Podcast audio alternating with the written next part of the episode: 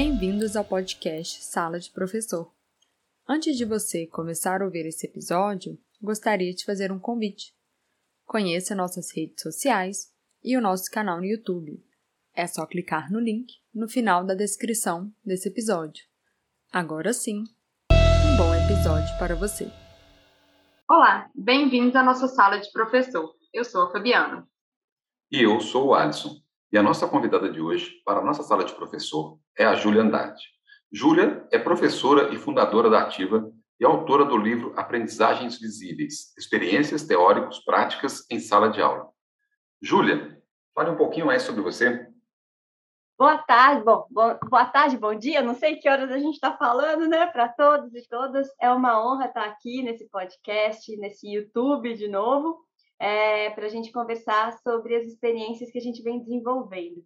Eu sou professora da educação básica, fui professora há muito tempo de geografia e de ensino de pesquisa em escolas, e depois comecei a trabalhar com formação de professores. Lá se vão 22 anos fazendo diferentes trabalhos em formação de professores.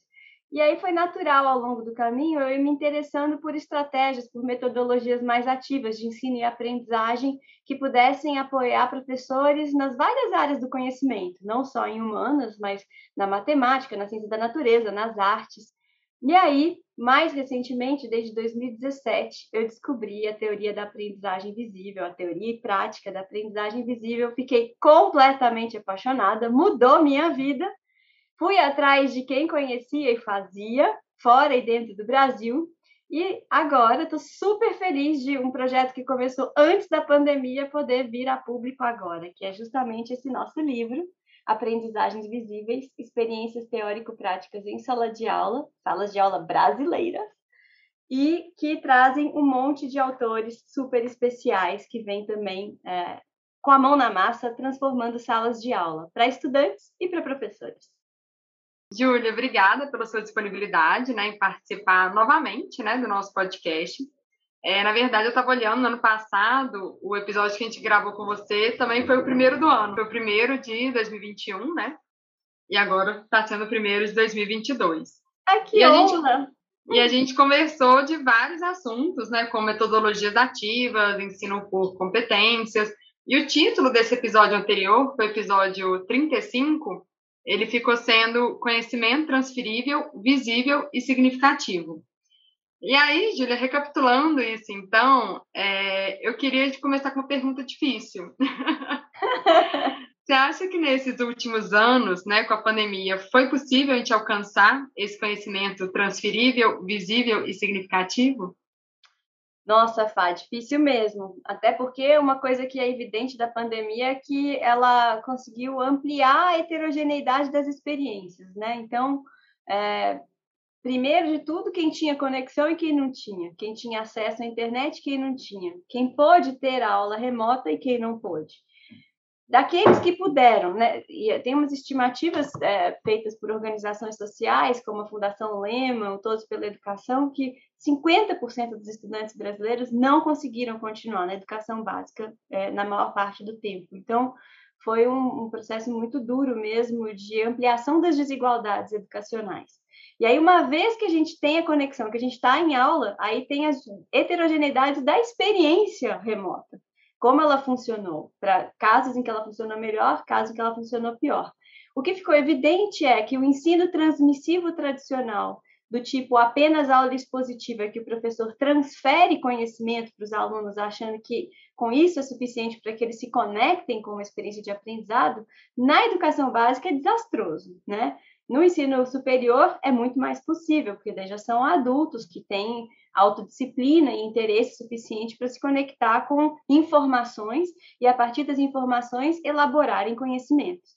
O que ficou evidente é que é o que a gente já sabia, a gente já sabia até antes da pandemia, mas ficou mais evidente agora, de que aprender para compreender de verdade é, envolve quem está aprendendo, o estudante, seja ele um professor, seja uma criança, interagir com os objetos de conhecimento, com o estudo de diferentes modos, então, por apresentação, por experiência, uh, por desafios, resolução de problemas, por uh, reescrita, reelaboração, construção de mapas conceituais ou sínteses conceituais.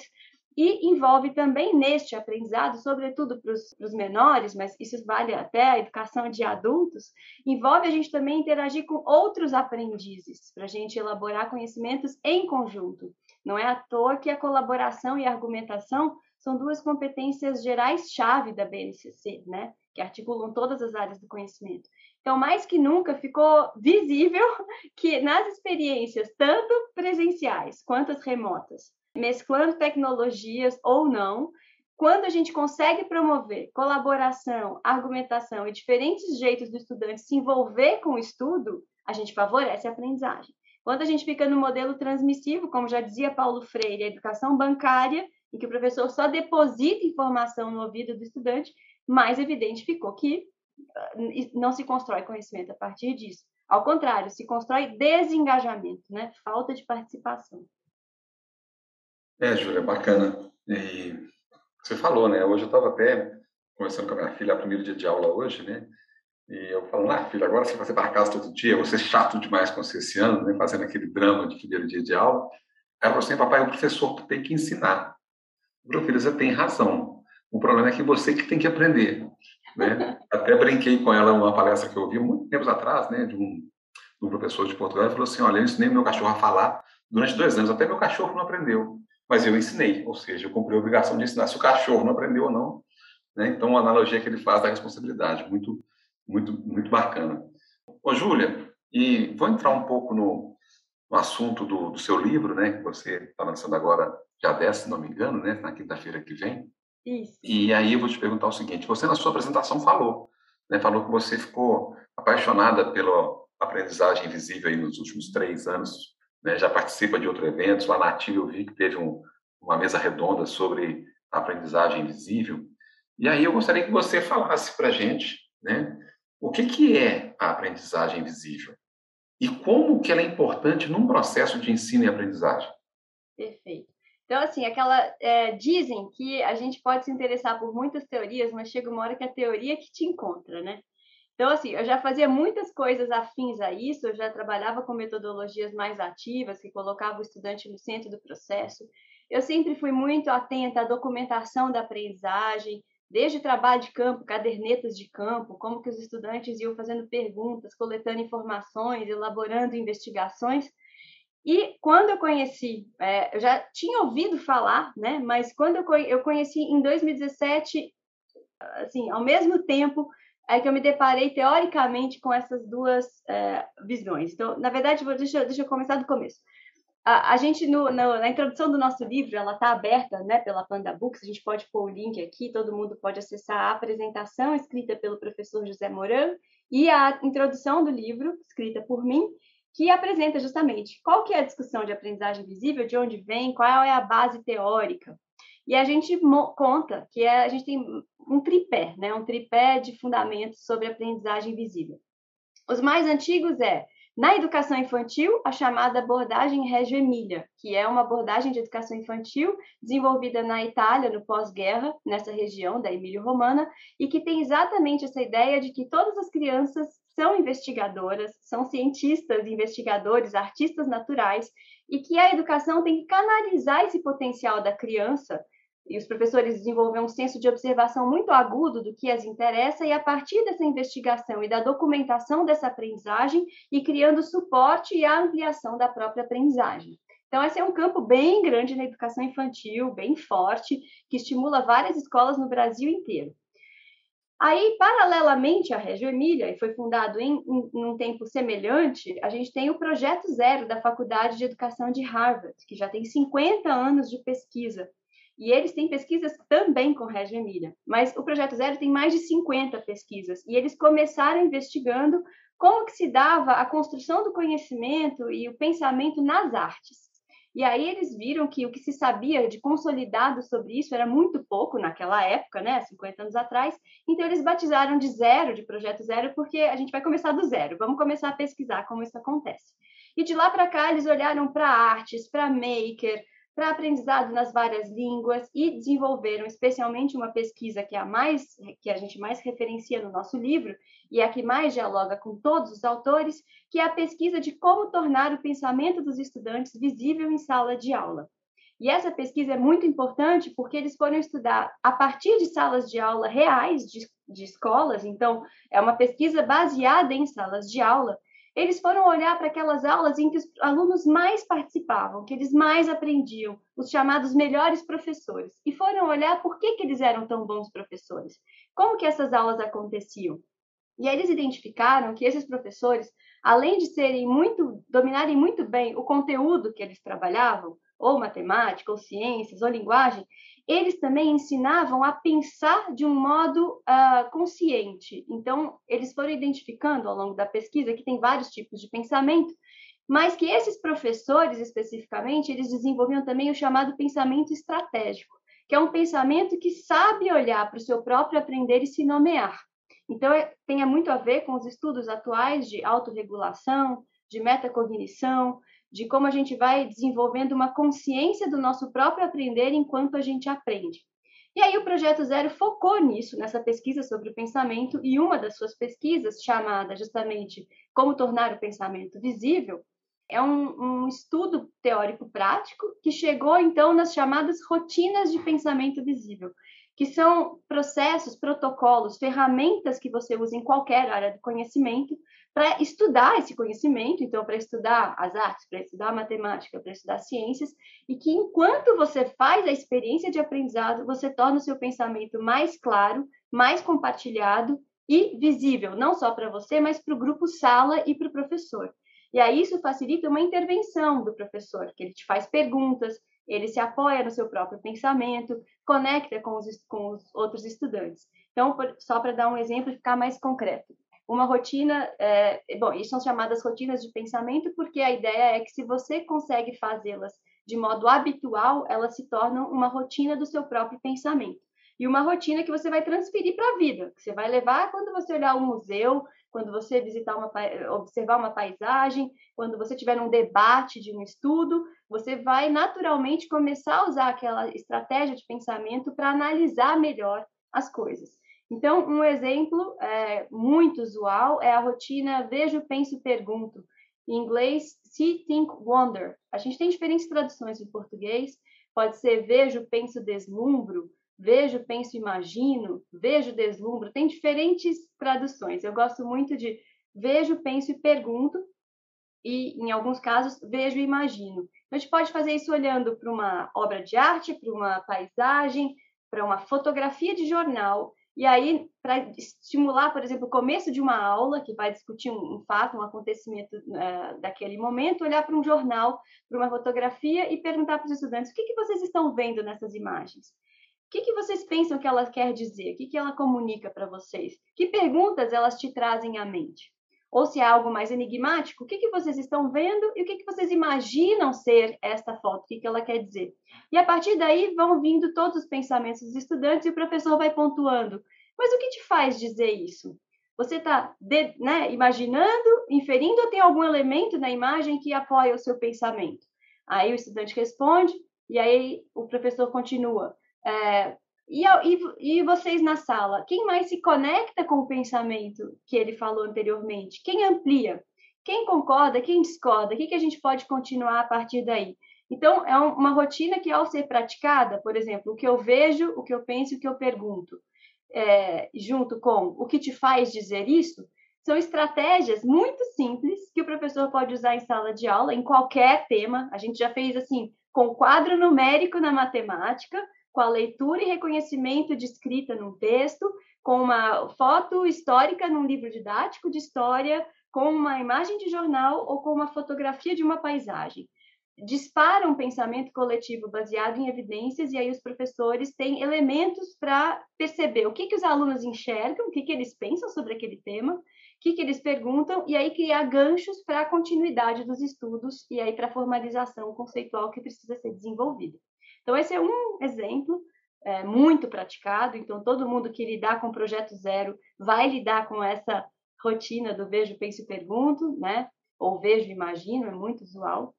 E eles desenvolveram mais de 50 rotinas. Rotinas para olhar bem de perto fenômenos, rotina para fazer perguntas, rotina para identificar pontos de vista, rotinas para introduzir ideias, rotinas para sistematizar ideias, rotinas para aprofundar ideias. Então, é um campo de pesquisa fantástico e é assim, muda nossa experiência de sala de aula. Então, todos os artigos desse livro se relacionam com o projeto zero. Então, todos aqui têm experiências com, com as rotinas de pensamento visível.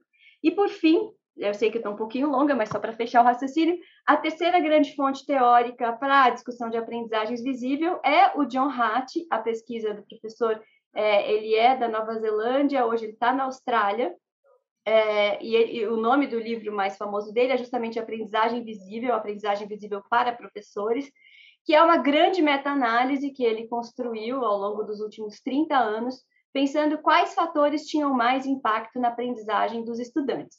Se as características do próprio estudante, se as características da família, se as características do currículo, se as características de uso da tecnologia ou se as características do, uh, do próprio currículo da escola, das metodologias de ensino.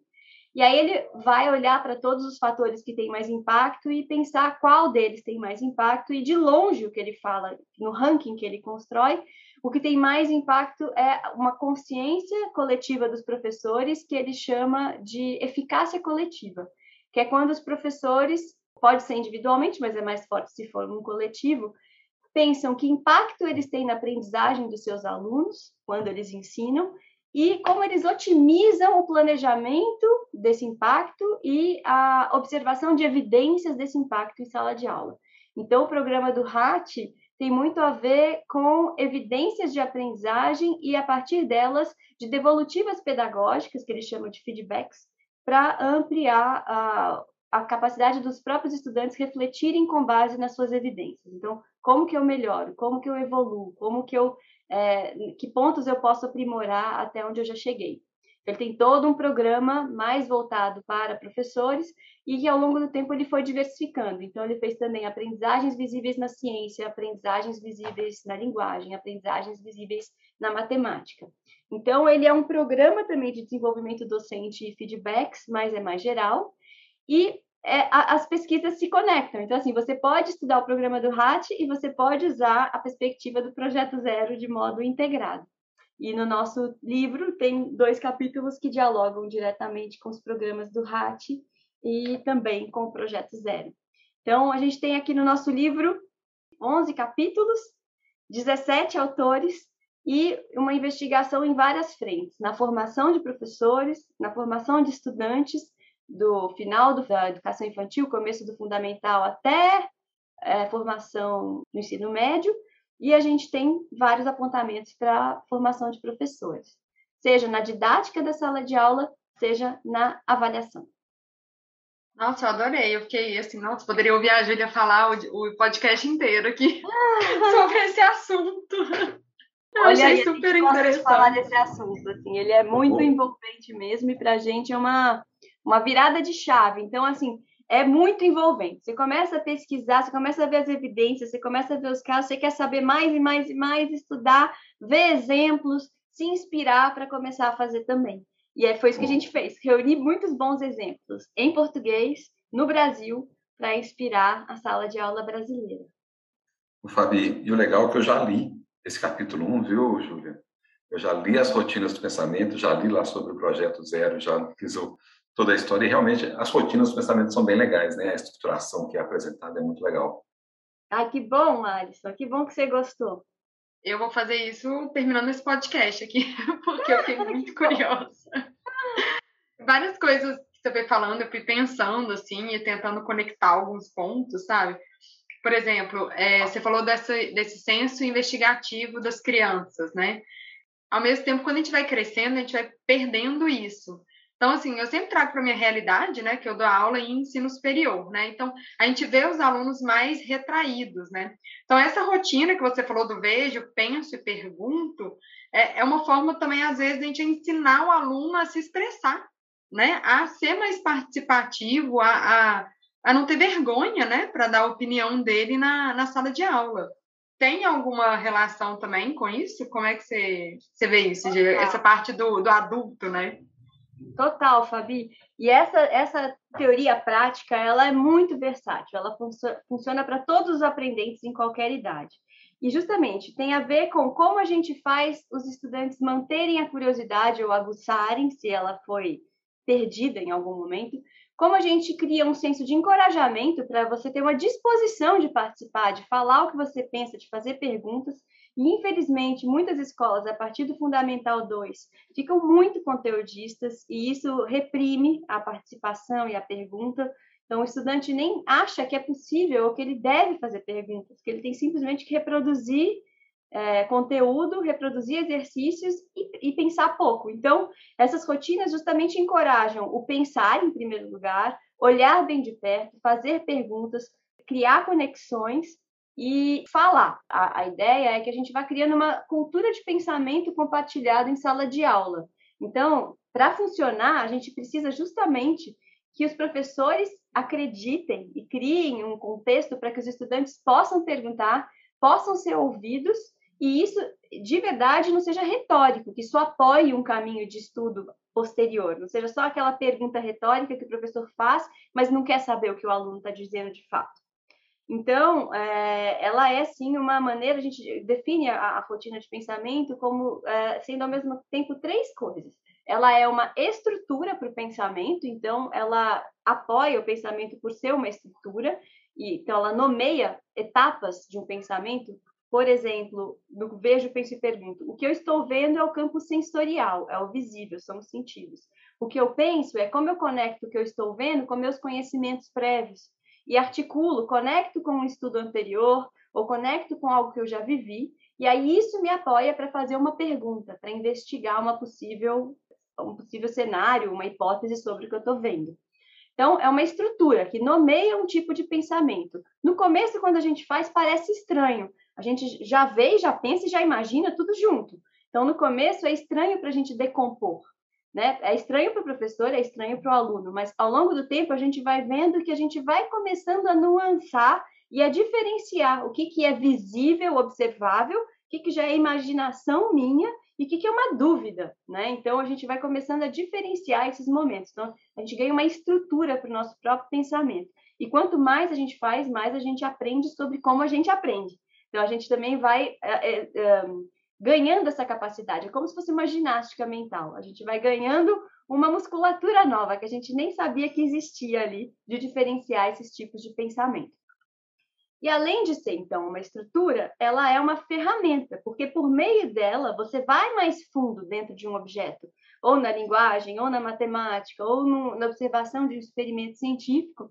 Então, ela é uma ferramenta de estudo, ela te permite estudar de um outro jeito tem várias rotinas que são para sistematizar ideias. Então, por exemplo, tem uma que a gente gosta muito que é manchetes. Ao final de um, de um debate, ou mesmo ao final de uma aula, a gente estimula o estudante a fazer uma síntese do pensamento. Então, o que foi mais importante do debate que a gente fez aqui hoje? Crie uma manchete, de, como se fosse uma manchete de jornal, com um título e um subtítulo. E é muito legal, porque quando a gente faz isso em grupo, saem sínteses muito diferentes, tornando visível aprendizagens diferentes do mesmo conteúdo e muitas vezes saem dicas, dúvidas e possibilidades de continuação do pensamento numa outra aula. Então, vira uma rotina de sistematização de ideia muito bacana.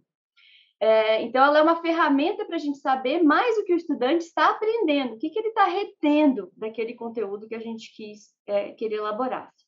E aí, por fim, o terceiro lado da rotina é que ela é uma rotina, então ela vai virando um hábito mental. É, em inglês é um think move. A gente vai ganhando uma capacidade de pensamento, um certo movimento de pensamento que a gente não tinha e que daí ele vai se incorporar como um hábito. Quando a gente chegar no museu, a gente vê uma obra muito diferente, muito inusitada, a gente vai começar, mas o que, que eu estou vendo aqui? O que eu penso disso? Que perguntas isso me suscita?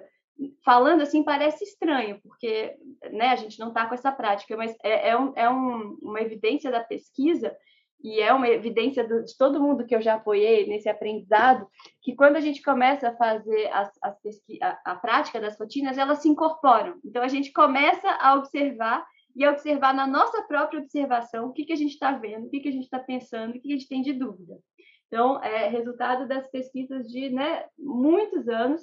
Esse livro aqui foi sistematizado em 2011, é, tornando o pensamento visível, e esse aqui foi lançado na pandemia, em 2020, que é O Poder de Tornar o Pensamento Visível, é, do Ron Richard e do Mark Chuck, que são, as, é, digamos, a última versão da pesquisa do Projeto Zero, deste projeto do, do pensamento visível. E aí o que a gente tem a dizer é, as rotinas têm que ser, então, é, estruturas e ferramentas de estudo autêntico. É, não pode ser uma tarefa que você pede no caderno como se fosse um preenchimento de apostila. Então, assim, tudo que elas não podem ser é uma aplicação mecânica e sem sentido, tarefeira. Elas têm que efetivamente apoiar um pensamento. Seja um pensamento coletivo na sala inteira, seja um pensamento de um grupo, ou seja uma sistematização individual do estudante. Legal, Júlia, legal essa questão que você colocou, né? Não pode ser uma tarefa que se perde, né? E até eu fiquei pensando duas coisas aqui, Júlia. Primeiro, pensando no, no professor, né? O professor, você até fala lá no, num trecho do, do vídeo, né? Que o, que o livro trata do erro, aprendizagem por erro. O professor também vai errar na aplicação da rotina de pensamento. Né? O que ele não pode é ter um medo de errar e errar com tranquilidade. Né? Errar sabendo que vai errar e vai corrigir. Uma outra coisa que eu pensei bastante quando você falava, você citou a palavra evidências de aprendizagem mais de uma vez aí na, na fala. Eu acho que a gente consegue fazer um link, obviamente, bem tranquilo para avaliação. Avaliação que é um grande desafio para nós professores. Né? A avaliação é sempre questionada, tem avaliação somativa, avaliação processual, isso sempre fica naquela discussão. A gente consegue pegar essa aprendizagem é, visível desta forma, rotineira, né, com essa rotina de pensamento, e transformar isso numa avaliação com qualidade, efetivamente sabendo que o aluno aprendeu ou não? Com certeza. Vou falar um pouquinho das três coisas, né? Do papel do erro, da avaliação e como as rotinas ajudam. A gente tem três capítulos do livro discutindo a avaliação nessa perspectiva, que é exatamente a ideia de que é, se a gente quer um, um processo de, de aprendizagem que o estudante está no centro, então a aprendizagem é o centro, eu, professor, veiculo, sou um apoio para a aprendizagem do meu estudante por meio de uma área de ensino, de uma área que eu ensino. Mas como é que eu torno visível e evidente o que ele está aprendendo de verdade e essa evidência de aprendizagem ser como eu torno visível como o estudante está aprendendo e isso é a base sobre a qual a gente faz uma intervenção para que o estudante ganhe consciência do que ele já sabe e aí aprenda mais. Para que isso aconteça, a gente precisa que a, o estudante realmente faça e se mostre, que ele não esconda o pensamento dele.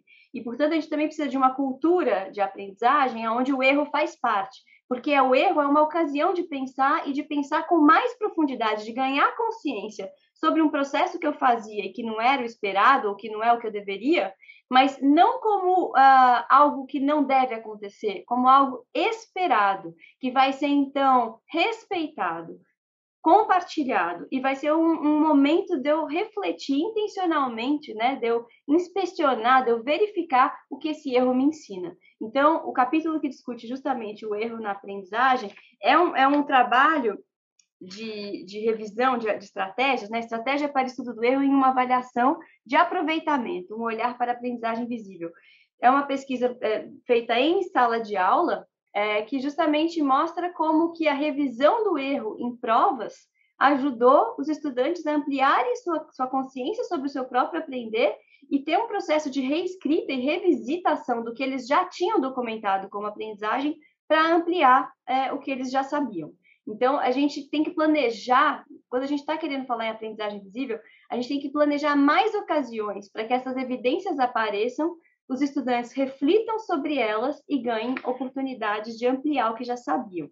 Então, numa, num outro capítulo, que inclusive eu escrevi, a avaliação como aprendizagens, como aprendizagem, contribuições para tornar visíveis objetos e processos de aprendizagem na educação integral, a gente tenta discutir isso. Para além de avaliar o resultado da aprendizagem, a avaliação somativa final, como a gente pode ter um processo que nele mesmo, durante a aprendizagem, a gente já vai se avaliando?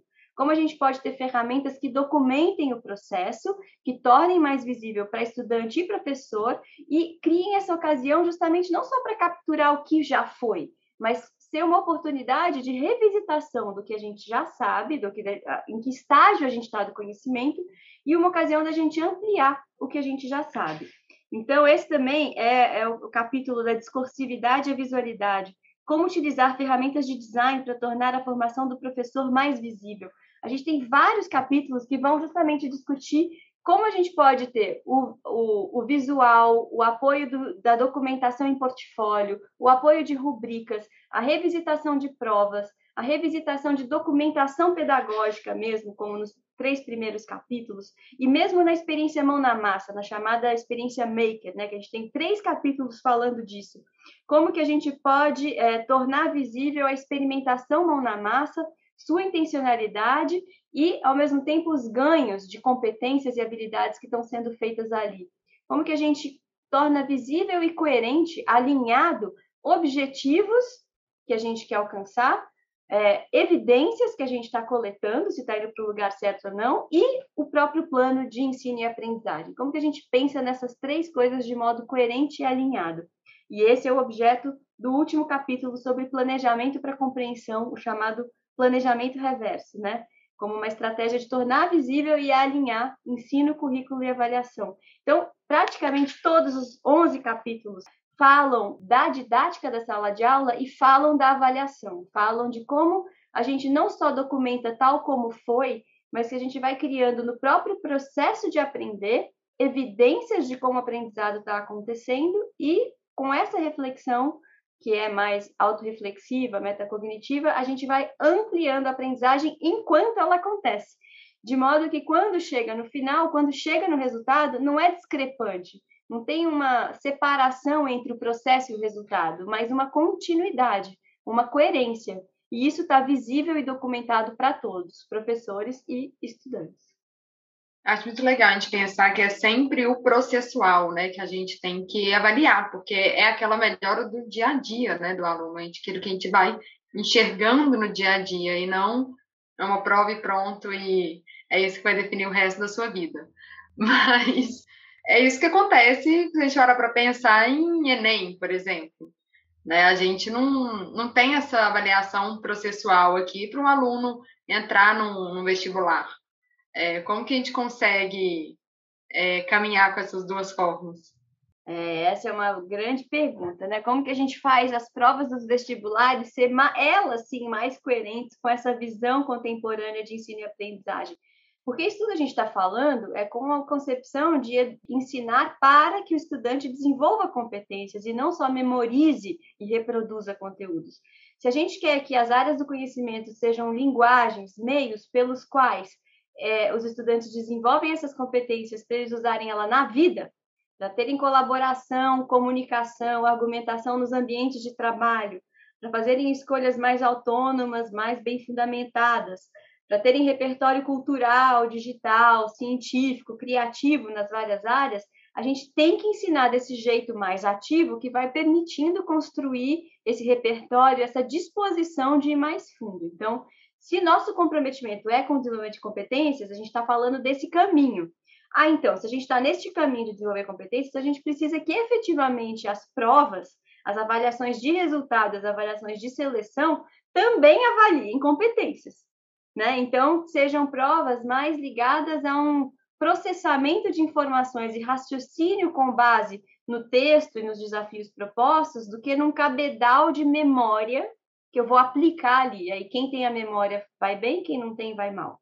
Então, a gente já tem hoje muitas pesquisas nessa direção. O PISA tem sinalizado isso, por exemplo, né, que é a avaliação que é feita para estudantes de 15 anos, né, em todos os lugares do mundo. Às vezes eles estão no segundo ano do médio, às vezes no terceiro, às vezes no primeiro, dependendo de como é a, a, a, o sequenciamento né, da, da, da, educação básica nessa faixa etária. E eles têm apontado para provas que são mais nessa direção, são chamadas provas híbridas, que não são só competências cognitivas, mas são competências também que envolvem um certo nível de socioemocional e de criatividade, de resolução de problemas, que você tem situações problema e aí é, você tem diferentes graus de resolução sendo avaliados ali. O quanto você pensa com poucos fatores ou quanto você consegue relacionar muitos fatores ao mesmo tempo para tomar uma decisão de maior ou de menor impacto, por exemplo. Então, é, já vi uma pesquisa mostrando uma prova em que é, tinha uma situação que é até possível no Brasil, né? Uma situação de uma área de barragem mais alta, com risco iminente de, de desabar a barragem, um rio com população ribeirinha e uma cidade que são diretamente impactadas com essa barragem. E aí tem vários cenários possíveis de risco de implantação, de remoção das populações ribeirinhas ou não para modificar o desenho da barragem. E aí não tem exatamente um certo e um errado, mas tem diferentes níveis de análise desse contexto real para o estudante conseguir é, analisar que os diferentes pontos de vista envolvidos e qual que teria maior ou menor impacto. Então não é uma, uma uma análise simples, linear, mas é uma análise multifatorial, nesse caso envolvendo questões econômicas, ambientais e sociais.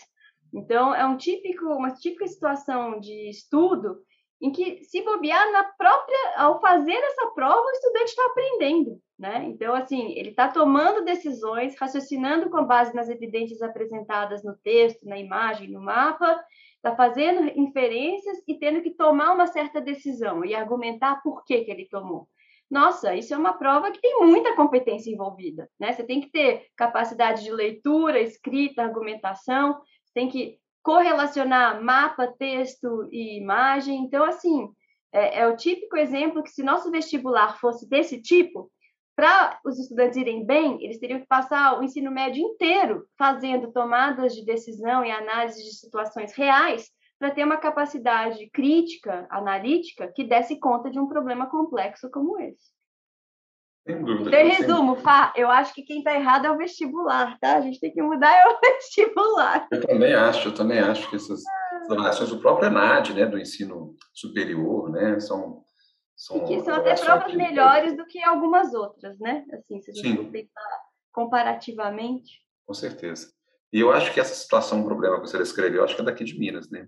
Então, e eu vi um professor da, de Stanford falando dessa situação problema e era, ela tinha sido desenvolvida não foi, foi talvez para algum lugar da América do Sul, mas não era não era Brasil. Ele estava citando porque ele achou alguém deu a dica que fazia sentido, mas não era aqui. Então, assim, mas é feito sob medida, né?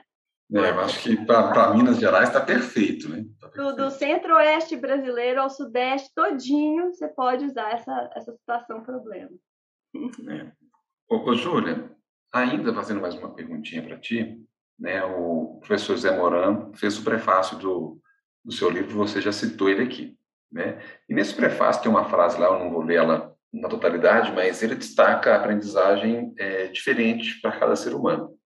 Né? Então, tá lá, a gente tem discutido muito sobre isso, sobre o processo de aprendizagem. E ele fala claramente, a aprendizagem é, cada um tem a sua, seu estilo de aprendizagem. Como que o professor faz para lidar com isso dentro da sala de aula, que está todo mundo lá, né? A aula é uma só para 40 alunos, 50. A gente está falando que a gente tem que desenvolver competências e avaliar competências, uma das coisas que a gente tem que pensar é se, de um lado, a gente tem que pensar na quantidade de conteúdo que a gente dá, né? Talvez reduzir a quantidade para ampliar a profundidade. A outra coisa é, nesse, nesse estudo mais ativo, mais reflexivo, mais investigativo, com o estudante no centro do processo, é a gente permitir que diferentes maneiras do estudante lidar com o próprio aprendizado, com os outros e com o conhecimento. Então, a, toda essa discussão hoje da personalização da aprendizagem, né, ela vai muito nessa direção. A gente pode ter diferentes níveis, a gente pode ter um nível é, em que todo mundo tem o mesmo currículo e todo mundo progride no mesmo tempo, então todo mundo tem que entregar ao mesmo tempo, tem que fazer as mesmas avaliações, que é o comum. A gente pode ter os mesmos objetivos para todo mundo, mas a gente permitir que diferentes grupos de estudantes naveguem em diferentes tempos e entreguem em diferentes tempos. Então, já é um certo nível né, de personalização. E a gente pode chegar na personalização de ter é, uma mesma referencial curricular, mas até com objetivos personalizados para cada estudante, de acordo com o desafio, com a situação de cada estudante. Então, esse é o nível mais avançado de personalização. Hoje a gente tem propostas pedagógicas convivendo nessas três frentes e toda a discussão das metodologias ativas e do ensino híbrido são para pensar essas possibilidades, né? E muito, por exemplo, das plataformas adaptativas que estão surgindo são para permitir que o estudante escolha fazer coisas em tempos diferentes, que ele possa montar itinerários né, diferenciados e dentro de um mesmo leque de experiências nas humanidades, que ele possa ter diferentes é, que ele possa ter diferentes escolhas ali Então, a gente está tá caminhando pouco a pouco para esse tipo de experimentação. É, toda essa nossa discussão da aprendizagem visível, dessas rotinas de pensamento, da gente usar artefatos que tornem mais visível a aprendizagem e que mescle linguagens visual, escrita, esquemática, são facilitadores, porque a gente vai criando diferentes linguagens, diferentes estratégias e ferramentas para o estudante se relacionar com os objetos do conhecimento. E se a gente vai criando uma documentação mais visível, a gente permite que a gente revisite isso em diferentes tempos, que a gente é, amplie é, é, essa singularização da aprendizagem. Então, hoje a gente tem muitas ferramentas visuais, como o Padlet, como o Geniali, como o Miro, como o Jamboard. A gente tem muitas ferramentas digitais que permitem que o estudante vá lá, coloque uma foto associada a um texto, que ele crie um ícone, que ele crie um mapa conceitual com uma cor diferente, que ele crie marcadores visuais para o estudo dele, que a gente possa fazer bancos de links e vídeos associados a certo conteúdo que a gente está estudando. Então, hoje a gente tem muito mais fácil isso de mesclar diferentes linguagens, de eu associar um registro verbal escrito a um imagético, né? Então, são, por exemplo, todos os suportes do design, design visual, vai muito nessa direção também.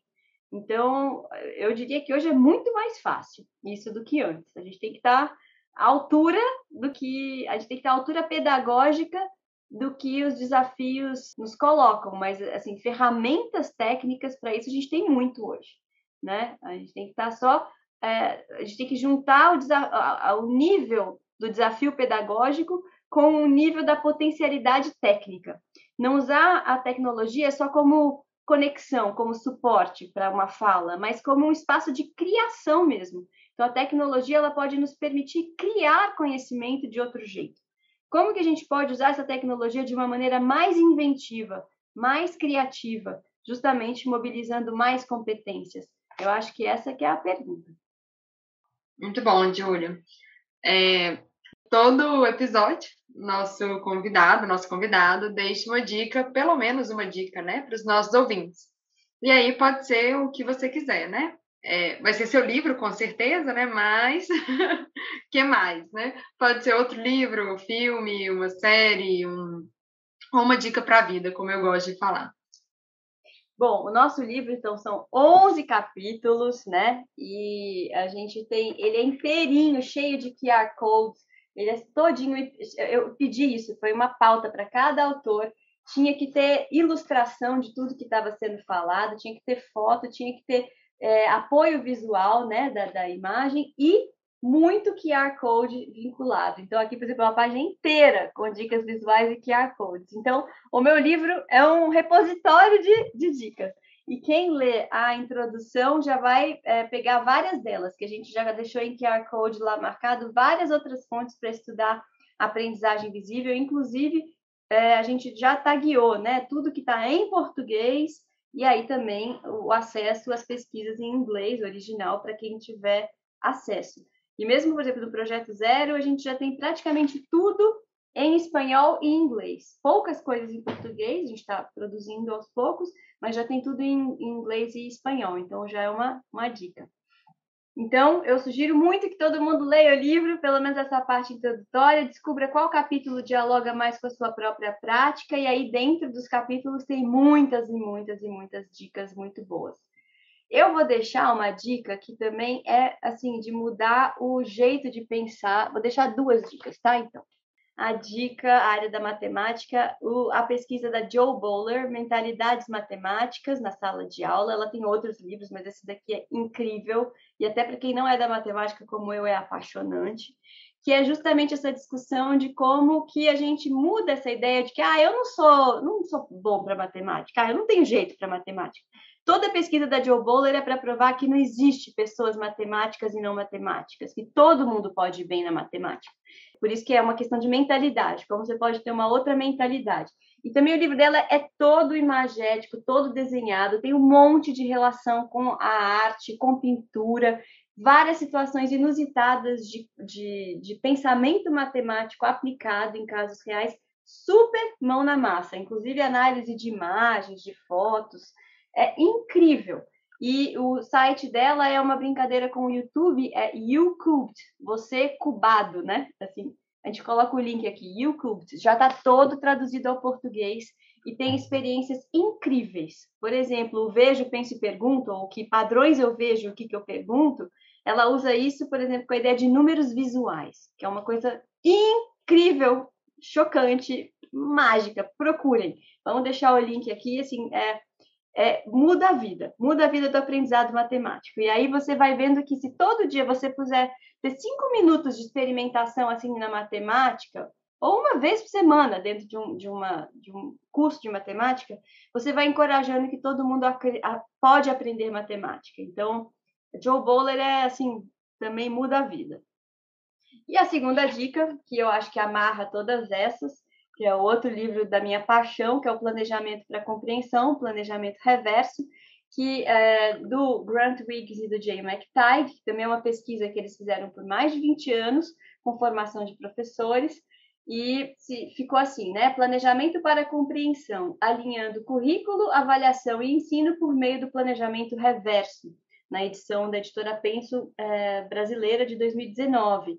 Em inglês, o nome é Understanding by Design. Então, é como você ganhar o understanding, a compreensão de qualquer assunto, já por um desenho do ensino e aprendizagem coerente e mais visível para você, professor que ensina. Então, tem tudo a ver com aprendizagem visível, a gente tem até um capítulo falando disso, e, e, é, e ele traz ferramentas muito práticas também para a gente, é, a partir do que a gente já faz, porque o professor faz muita coisa de aprendizagem visível, faz muita coisa de avaliação formativa, como que a partir do que a gente já faz, a gente se repergunta melhor sobre nossos objetivos, sobre nossas evidências, e aí a gente vai alinhando, vai tornando mais coerente aquilo que a gente quer desenvolver e o que de verdade a gente desenvolve.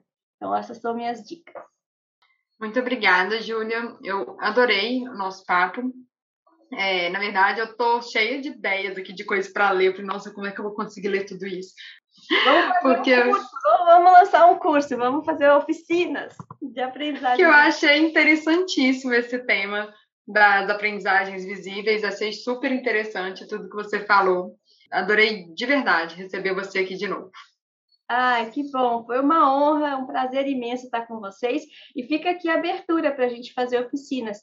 A Ativa Educação justamente tem cursos de é, aprendizagem visível nas áreas do conhecimento que a gente oferece pensando na educação básica, essas experiências introdutórias, né? Com as rotinas de pensamento visível aplicadas a experiências e a conteúdos da matemática, das ciências da natureza, das ciências humanas e da linguagem. Muito legal, Júlia. Muito obrigado. E é bom, né, assim, começar o ano, né, o ano letivo, a gente vai cheio de provocações, cheio de ideias, cheio de coisas para colocar em prática e testar. E se errar, faz de novo, né? Corrige e faz de novo. Muito o obrigado. erro é esperado. Tem que ser esperado, inspecionado e respeitado, porque é nele que a gente mais aprende. Exatamente. Muito obrigado. Obrigada a vocês, queridos. Prazer imenso. E assim finalizamos mais um episódio do Sala de Professor. Nesse episódio, recebemos Júlia Andrade, professora, fundadora da Ativa Educação e autora do livro Aprendizagens Visíveis. Se gostou, compartilhe e até